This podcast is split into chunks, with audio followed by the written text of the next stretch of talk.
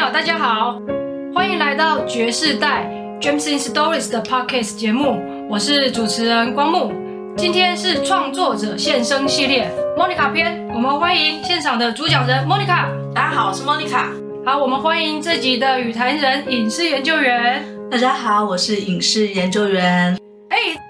你这个文章好像隔了好一阵子，好一阵子才出，真是很不好意思啊。哎，但是一出就让大家吓一跳，哎，真的吗？现在网站上面最新的那一集，我还是我啊，哦，我看的时候我都觉得好疼啊。这是差不多多久以前的事情？可以透露一下吗？二零二零二零哦，啊，很近很近，不远啊，不远哦。问一下影视研究员，你看到这篇文章的时候，你有什么 shock 或者是觉得什么感觉？因为呃，光幕一开始在引言上的时候就有大概透露，这篇其实可能会需要稍微酝酿点情绪才能够看下去。那我当时深呼吸了好几次之后，我自己想象在看看到后面的时候，其实的确就像光幕讲，我会我会。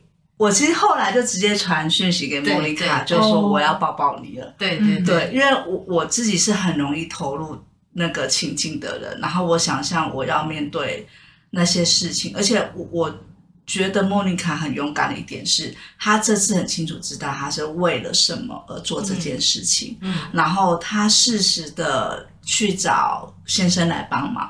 这个动作其实我可以想象，对她跟她先生都不容易。帮他做的先生自己可能要经历一些，看着先生帮自己施作的那个过程，其实当事者应该又有不一样的感受，嗯、这是等一下可以聊的。对，可是两个人同时为了一件事情有共识，一起前进，愿意一起承受那个辛苦，我觉得那是一个很美妙的事情。所有夫妻其实都希望最后是走到这里的。那。我同时也在里面看到了莫妮卡很可爱的一面，她有提到她最后还是要维持她的呃，算是女性的那个矜持形象，形象。然后读者可以自己去看，我觉得那过程当中可以看到莫妮卡有她的一个独立的个性，然后还是有她的那个嗯，很要算倔强吗？她的尊尊严、尊严跟原则，可是她也在放下她一些原本的坚持。那在这篇的前面一篇，其实我觉得这两篇同时来看，就可以看到这个人格特质，蛮感谢他有获得什么的人。所以在前一篇他提到说，呃，那个时候已经做完两次了嘛，然后他决定让自己沉淀下来说，说他没有像以前那么样的刺猬，嗯，对于任何人的提到一点点的言语，他都觉得对方是不是要。做什么做什么这样，嗯、他反而很衷心的感谢对方拿给他产子，对，然后给他好运棉等等。我其实就回想到我当时刚结婚没多久，也是在这种呃大家会关心你的呃生育生育的问题的阶段的时候，其实因为一直都没有消息，可是大家就会关心。其实旁边也很多人给我这些东西。或是嗯，给我一些建议说，啊，你可以去看什么综艺的。嗯、我那时候就是觉得说，怎样？你就是觉得我一定要赶快生，对不对？对。可是，在看莫妮卡那篇，我就觉得，对，其实这真的就是你换个角度去想一件事情，那就是一个大家给你的恩赐。对。那我就觉得，哎，莫妮卡真的已经走出来了。她要用一个比较正向的眼睛去看待她所面对的事情。那也因为她那个时候已经转变了她看事情的思维。他才有办法在他决定做第三次的时候，比较中性的态度这样。嗯，然后对，就是我现在直接抱抱你。啊，谢谢。对啊，莫妮卡，你那个时候在跟你先生提说，哎，再去，我们再去试一次吧的这个时候，他也感觉到说，其实你整个心态都调试了。他其实是害怕啦。他其实害怕，因为他其实，因为他知道我的个性就是很很很激烈的，不成功变成人，变成人，对，他又会，他心里想说我在发什么疯，为什么又会想这件事情？所以，即便呢，他是一个很喜欢小孩的人，然后他也是就是家族里面的长孙嘛。如果你要用传统观念来讲，他当然会很想要有小孩嘛。可是其实他面对我再一次提这个问题的时候，他是非常谨慎的。他问得很清楚，为什么我想要再做一次？然后我跟他说，我真的不是为了要帮你们家族延续什么什么 什么香火血脉之类的。我说，因为其实我也不知道我会不会成功，所以我不是用这样子的一个目的去做这件事。我只是觉得说，经过了这两三年的沉淀，我觉得我们的夫妻关系目前是一个最好的状态。然后我就觉得说，诶，如果在这个时候，我也觉得我调整好了，因为我说我不再跟人家比较了，我只是想要给我们一个机会，尤其心态是在健康的状态底下，我有有没有可能再给我们一次机会？嗯，然后我是这样子说服我先生的。其实，在他的立场，他是一直不太愿意做这件事情，因为他觉得男生当然承受的是心理上面的压力啦，可他觉得在。女生她不只要承受心理压力，她其实身体上要承受的东西非常多。那她其实不是很愿意我做这件，从从第一次到这第三次我要做的时候，她其实一直都是不愿意的。但是她也很尊重，她也倾听了我的想法。我想要给自己一次机会，再给我们夫妻一次机会，嗯、然后她才答应。她其实有帮助你，就是去打针啊，打针啊或什么。都有参与的那个，对，因为前两次是我觉得就是蛮赌气的吧，嗯，就是好像你好像在表现给他看，说我跟你讲，我很勇敢，我，是为了你做这件事，我是为了你，所以我，我觉得这个心态就很不对，对，就是影视研究员刚刚讲的这个，就是我就是为了要。我告诉你哦，我是为了你做这些，你要看着，你要。然后你要把自己，你某种心态就是我把自己弄得很累、很狼狈，有点像受害者的那种。对，然后我要让你痛苦，因为我在痛苦，对，我也要让你一起痛苦。对，所以这个是一个很不正常的心态啦。嗯，我就是要让你知道说，你看我为了这件事情，你看我有多可怜，怎么样，就是一种受害者的心态。可是我觉得这样的心态真的太不健康。可是，在那一个当下，我并不知道我自己是那么病态的状态啊。嗯。对，然后所以那个时候我前两次我都不让他参与嘛，我就是很逞强嘛。那这一次就第三次我会开始认真的跟他沟通我的目的，然后让他参与在其中，就是要让他知道说这是我们两个人的事情，成败我们两个一起承担。他参与度有进来吗？我跟你讲，其实，在前两次的时候，我只是不让他帮我打针。赌气的一个心态嘛，你看，你看我这样戳下去，你看你是不是看得很？你真的，你真的很病态。是啊，我就在折磨他啊。他吓到，所以他第三次的时候要跟你问那么多次。对，你有没有发现，在我们的成长过程里面，或者是我们在跟很多人接触的时候，你会发现有时候所谓的痛苦啊，不是说你表皮上面承受的痛苦，或者是怎么样，有时候内心的折磨是最痛苦的。嗯，那我觉得我前两次是给他很大内心折磨，因为。你故意让他知道我为了你做这件事，然后我不让你帮忙，我让你站在旁边看看我在那边受苦，我觉得我很残忍呐、啊。嗯，他的心很苦，可是，在当下你其实没有发现，是到后来你是后来我才会发现那种苦是很苦的。所以第三次之后，我就跟他讲说，我我希望你可以帮助我。人工这个生殖的过程就是这样嘛，你就是隔一天就要去医院嘛，都会逞强，不愿让他陪，可是他都会陪。然后第三、第四次，我就是我很希望你陪我去，他也陪我，每隔一天就要去医院报到一次，然后每天晚上的打针就是都由他来帮我。你有分享说有尝试，可是最后是没有，就是最后那个就是没有着床。对，那后来是你们两个都觉得哎要停止了。是医生在给你们做了一次客制化的，对对对对对，客制化的服务这样子，对对对。哦，那当医生提出这一个客制化的服务，我 讲起来都觉得很怪怪，可能想不到更好的 形容词。那你们就想说，哎，那既然医生有这么帮忙，所以你们想说，那就再再做。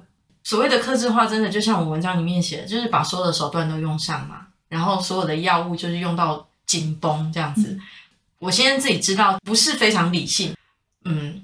医学上大概不应该这样子用啦，但是它会控制在一个不会让你生命受到死亡或怎么样，不会到那种地步。但是就是在死亡之前把药物用到用到极致，然后手段全部用上这样。其实我先生他不是很愿意的，可是我很勇敢的说我要再一次，因为因为我觉得医生就已经呃也是在赌一把的感觉啦，因为我其实从第一次做到第四次，所有的流程环节都非常顺畅。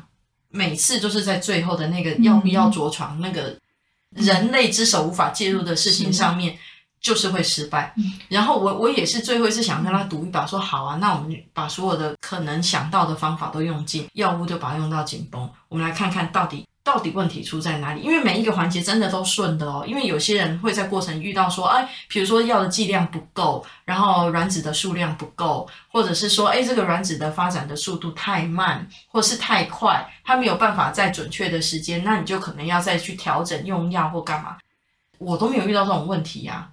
你可能也想要说服自己说，我至少尽了人事。对，那后续这个天命罗一直都不下来，你觉得你自己也比较能够？因为其实做人工生殖的人，大概都会遇到一个问题：到底做几次才叫做够？诶，有些人一次就成功了，那当然就成功了嘛，对，对不对？我听过做十五次的，人家会问你，或者你会自问嘛？问说，那到底几次才够呢？我要不要再拼那两次？嗯，不是次数的问题，对，次数的迷失啊！你想要去追求的那个冲动啊，你是怎么去消化它？比如说，哎，到第四次你觉得可以了，我尝试的已经足够了，嗯，对啊，然后我们就会自己就停下来。光木刚刚讲的两次就成功啊，四次啊，六次啊，九次，有人做十五次的，这些数字对我来讲，在我很迷惑的时候，我真的会问自己，我到底要几次？可是，一步一步走到那个地步的时候，真的不是次数问题，你心里面自己会有答案出来。对对对，嗯。嗯对，你自己会有那个答案，因为你自己知道你走到哪里了，然后你觉得你该停了。那个停的时机，或许是你对这件事情放下了，看开了，那就是你停的次数了。你做的这四次，你的医生都是同一位吗？还是你们有到处去？三个医生哦，换了三个医生。对，第一次、第二次是不同的医生，第三、第四次是同一个医生。Oh, OK，对。文章出来没有多久嘛，我就收到我几个朋友的 line，就说要不要我介绍什么 哪一个医生？然后我就嗯、呃，谢谢关心，我再问一下。但是我自己当然知道答案，当然传给我的都是女生的朋友啦，出于关心。对，但是我相信他们都有旁边的另外一半，因为我们身边做人工生殖的人蛮多的，line 过来。其实也都是夫妻，一直有在关注这一件事情。嗯、我其实真的很感谢 Monica 把这一段经历把它讲出来，因为不是所有做人工生殖的人愿意这么仔细的去讨论每个心境的转折，还有可能肉体上面、心理上面。或者去检讨一些夫妻关系，嗯、甚至是婆媳问题等等啊。那当然，Monica 也不是说，哎，我立刻做，我立刻就有办法得到一个结论。这个是经过几乎十年的沉淀，嗯、我们才有办法把这些文字把它整理出来。哎，也是多亏了 Monica。其实我觉得这就是光目一开始在做这一个平台的时候，我觉得刚开始他讲一个目的的时候，我其实不太能理解。可是慢慢走来，你会发现。嗯这确实是一个自我疗愈的过程。嗯、对，有时候你就是必须把自己剖开，看得很清楚之后，你才会痊愈。有时候那个痛太痛，你会不忍再去看，或者是偷瞄，然后你你不敢去正视它的时候，你会觉得你心里永远有一个伤口。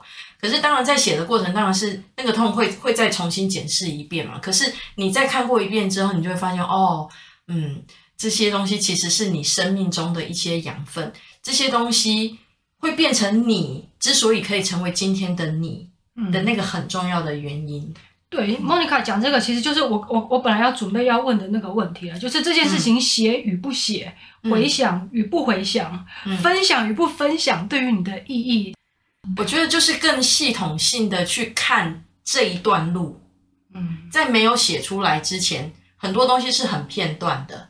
啊，我会记得第一次怎么样啊，第二次好像怎么样，然后中间有一些片段的过程，你不会去很仔细的去检视这整个过程。其实把事件写出来，那个事件是有时间顺序的。我觉得那些事事件还不见得是呃最最重要的东西，最重要的东西是我看到自己在那个过程里面的转变。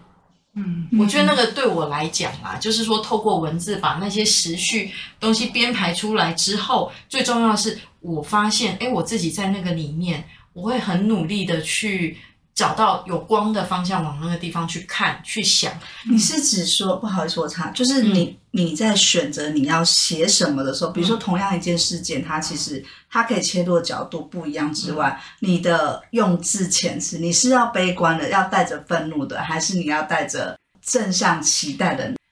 呃，从你选择的那个角度，也可以看到现在的你。是不是？呃，应该是说，其实我很坦白的，在前面的几篇，我写出自己很丑陋的那那些东西，嗯、那个并不是我刻意去选择特别丑陋的文字，或者是说我想要掩盖什么，不是。我我是很坦白的把自己的心境写出来，可是我一直写写写写到。大家给我很多的祝福的时候，其实我自己写完，我自己是惊讶的，因为那些东西我确实都收到了，铲子啊，然后什么好运棉呐、啊，然后那些什么贯穿隧道的石头那些东西，那些东西我确实收到，可是那些东西给我的感觉很片段，可是当我把它整合成一篇的时候，我会发现那是满满满满的爱。那个感受是整理之后才发现，其实这个是意义，一件事情的意义。比如说，曾经有过的情绪，曾经有过嫉妒，或者是曾经有过很不高兴的情绪，嗯、还有那种冲突的场景，嗯、以及你收到这些东西，它是事实，对不对？对，它也是已经发生的事实。但是我们怎么去给这件事情意义，赋予意义？对，这个是我们会经过消化，或者是我们可能在不同的时空环境里面，或者是我们的经历，会让我们对于这件事情的解读不一样。呃，就像整理很多我们我们生活上面发生的故事，我们是想要给它一个意义。为什么？因为这个意义对于我们的未来，甚至是我们的现在，其实是一个很重要的部分。帮助。对。对，然后，如果我们心里面有太多事情，我们给予它的意义不够完整的时候，嗯、我们会第一个是下意识的逃避嘛，绕过绕过。啊，人家遇到我们就啊，这个不想讲啊，我好了啦，啊，这个可以啊，这个可以不可以不要讨论？很多人是选择这样嘛，或者是觉得有点烦的时候。那我去转移注意力，我去做别的事情。嗯、但是你，他会在你比较安静的时候跑出来。对，比如说，哎，又有类似的场景，你还是会想起来。你只是不愿意去讨论它这样子而已嘛。但是如果今天啊，我们就长痛不如短痛吧，就是认真的把它思考了一番，那可能对于我们都会有更好的成长。把这些东西写出来，能够获得多少共鸣或怎么样？那那并不是我真的非常期待的事情。对，最重要还是我们个人在这个过程当中的成长。对，因为有些事情就就就好像说，我们小时候可能怕黑、怕暗、怕什么，然后人家就会说，越是暗、越是可怕的东西，你要越张开眼睛把它看清楚，否则在你心里会留下阴影。就是有没有有没有？大家以前可能就是会什么什么司马爷爷很会讲鬼故事啊，什么司马中原对，他很会讲鬼故事什么的。然后那我记得小时候常就会被人家灌输，就是说你越可怕的事情，你越把它看清楚，因为搞不好那只是一个影子，然后你以为它是鬼，你不把它看清楚的时候，你就会就会有这样子的那个。那我就会觉得说，很多事情生活中出现很多事情，这十年来出现很多事情，它都是片段的，你不去把它认真的。思考一遍，想过一遍，好的事情、不好的事情，你不把它看仔细，不把它想过一遍的话，其实那些东西过眼云烟过了，对我们的生命好像没有留下任何东西。可是你认真的去组织一遍，看过一遍，再把它消化过一遍，其实不管它当时候是好事还是坏事，其实那是我们生命中很重要的养分。等于给我们个训练，我们怎么去思考嘛？怎么去看事情？怎么去面对挫折的一些能力啦？嗯、或者是面对一些难题的时候，因为这个是我们一个做事情的态度嘛。嗯、就是你可能今天是这个事情考验我们，下次是另外一个事情考验我们，但是我们的态度、我们的心态，它其实是一致的。就我们的价值观，它可能是一致的，处理不同的事情，所以这个才说我们是自我锻炼的一个过程。嗯，你写这些内容啊，就是你先生应该都有看吧？我觉得他应该都有偷看啦。那你他不会跟我讨论？那你那个文章出了以后，他回来有特别这样子？不会耶，他就是他就没没有反应啊？不会主动跟他讨论吗？不会，有时候这是很尴尬的事情吧？你不会刻意跟他讨论说，哎，你有没有看我今天写这一篇？他会不会有意无意的透露一下，让你感觉到说他好像有看？那你文章用了什么词？他晚上回来就跟你用那个词？不会，因为我我觉得他，因为可能每一个人的个性不一样，嗯、这些事情的发生他都是参与者，但是他未必知道你的想法，可是他可以感受到我这个人的转变，因为他跟我生活在一起啊。当莫妮卡会一直讲说他会知道我怎么，他会知道我说，我觉得莫妮卡现在对于。你们的关系，或是你们在这条路上，你其实是很也不是说有自信，而是说你其实已经会觉得，我觉得我们是相处自然哎、欸，就我不太需要他从言语上告诉我说，就是、哦，我看了你的文章，哦，我知道，嗯，你现在已经好了，哦，那个你怎么样？我我觉得我不太需要他用这个东西来回馈给我。嗯、当你可以做到这样，我觉得就代表你的内心是一个很丰盛的人。我们夫妻的状态目前是最好的状态了，嗯、就是相较于可能十年前那种很尖锐的相处。哎，那你之前说你会担心那个外遇啊，或者是看到小孩会觉得那种情绪，现在还会有吗？或者是那种隐隐然的不安，它还存在吗？我我要很坦白讲，说我不能说这个东西不存在，但是会引起引起我困扰的原因，已经不是我有没有小孩了。我觉得在夫妻关系里面，任何一方都要对这个婚姻契约哈要有一个责任嘛。嗯，其实会外遇的人也不是只有男生啊，女生也有可能啊。嗯，我要讲的是说，有没有小孩也有都有可能，对，都有可能。然后在这个婚姻关系里面，是两个人都必须要用心去经营他的。然后我会觉得说，以前我会非常着眼于说我有没有小孩是他会不会外遇的一个很重要的点。我以前、啊、以前，因为我的眼光就只着眼在我要生小孩，而且我们又容易被那种传统的价值观束缚的，所以在那个时候，我的眼中就只有这件事嘛。然后我又达不成这件事情的时候，我就会想说，如果有一天我先生如果外遇，一定是因为我没有生小孩，因为其实这就是你内心一个最大的痛。这个是我那时候执着的点嘛，所以我看不到其他的原因，我只执着在这一点嘛。可是，其实，在婚姻关系里面，我觉得啦，有没有用心经营才是最重要的。你有没有小孩，那个不是重点啊。所以可以这样讲吗？就是你现在还是会，我还是会会对担心，也不是说担心，就是会不排除或者不。我不知道你要讲什么。我的意思是说，可是你不，你反而是不是想说，你有没有用心经营这个婚姻关系，在各个面向？我我可能还有一点点传统啊，我会觉得说，做太太的人。真的要做到你该做的事情，你不能松懈自己说，说啊，我先生一定不会怎么样，然后我先生就是爱我的，他一定不会怎么样。我觉得每一个太太都要提高警觉，在过生活。每一个先生，先生对是同样的，对同样的婚姻关系，重点还是两个人的相互经营。我还是不能说，哎，我现在完全不担心他会不会外遇，嗯、我只能说。我不认为他会不会外遇，小孩是一个重点。我我我这样子认为了，但我还是很谨慎、小心的在扮演我当太太的这个角色。嗯，而且很用心在经营你们的夫妻关系。对，因为从无感练习曲里面就看得出来了。嗯，对啊，对啊，就生活的氛围很重要啦，嗯、我觉得。听 Monica 在分享了一下，我还是我啊，每次录这一段都还是觉得，嗯，一方面很震撼，一方面又觉得很温馨啦。你看得出来，我应该已经恢复健康了，是心理上的健康。Monica 刚刚讲到说，她最后一次是在二二零二零左右的时候，说我蛮讶，因为我认识 Monica 的时候应该是二零二一年初的时候，哈，看不出来。对，那个时候其实我隐藏的很好，我很会隐藏，我看不太出来。然后我其实所以刚刚知道的时候，我就觉得，哎。这个可以后续我们再慢慢的。待会呢，那个没有录音的时候，影视研究员有什么问题啊，就尽量问一下莫妮卡。对，下次再分享。对，好，那今天呢，谢谢莫妮卡，谢谢影视研究员，我们的内容就分享到这边，谢谢大家的收听，谢谢，拜拜。